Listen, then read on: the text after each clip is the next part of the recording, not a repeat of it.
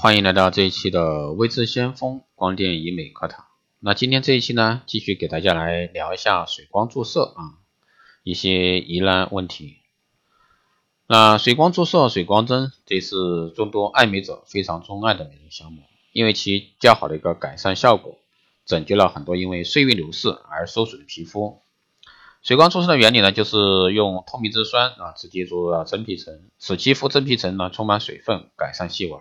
使皮肤水润柔嫩、光泽透亮，真正解决了真皮层缺少水分的问题，并且呢，达到恢复啊弹性以及美白提升的一个作用。那目前呢，这个韩国超过百分之九十五的艺人都会定期进行水光注射的养护，以保证呢自己的肌肤啊时刻达到最佳的状态。而，在干燥的一个季节里呢，即使是使用了补充水分的面霜还是不够。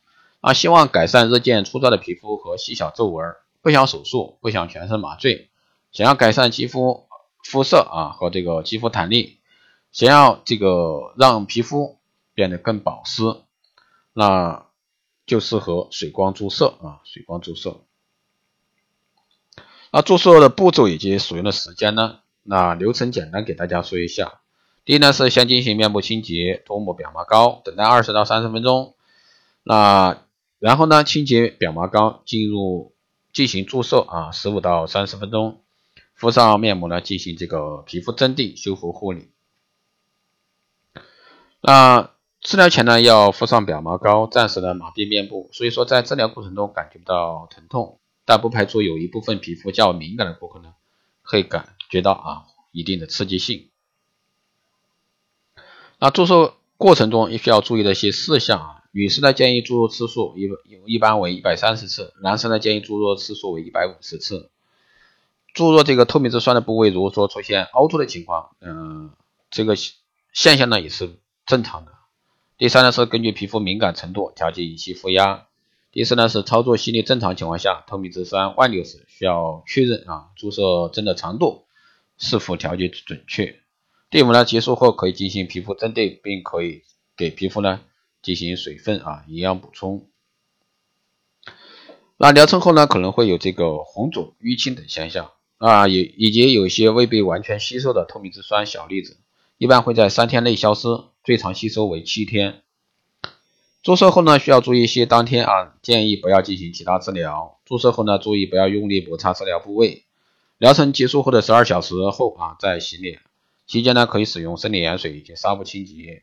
洗脸时呢，要轻柔。疗程后第二天建议化淡妆，第三天可以化正常正常的化妆啊。第四呢是注射后七天内尽量避免使用热能美容仪进行这个桑拿呀、温泉呀、剧烈运动呀。注射后一星期内确保每天摄入足够的水，加以这个强效的一个效果。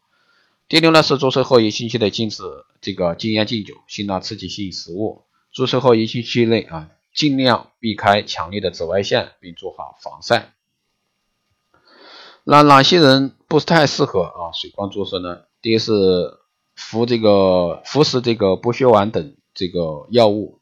第二呢，怀孕，还有疗程前二十一天曾进行过高能量的激光治疗，疗程前十四天内进行过这个微针、焕肤、果酸以及磨皮这方面的疗程，疗程前七天内进行过射频、微针啊这些方面的，还有像超声刀呀、脉冲啊这些方面的治疗。皮肤病患者，比如说这个。长湿疹啊、牛皮癣啊、疱疹啊这些，还有皮肤再有敏感症状、损伤、发炎、红肿，还有就是疤痕性皮肤、对金属敏感的、正在月经期间的啊、皮肤对麻醉药物敏感的、肝病、心脏病啊、高血压、糖尿病这些都要注意。那注射前呢，可以做哪些适应的治疗呢？那水光疗程前七天啊，可以进行激光。脉冲光、超声刀、射频这些啊，这个非创伤性的治疗。如果说水光疗程前进行果酸以及水杨酸焕肤、微针、二氧化碳这些点阵激光治疗的，大面积的激光这个脱油、大面积激光祛斑等有微创或者说进行这个疗程的，必须间隔啊半个月。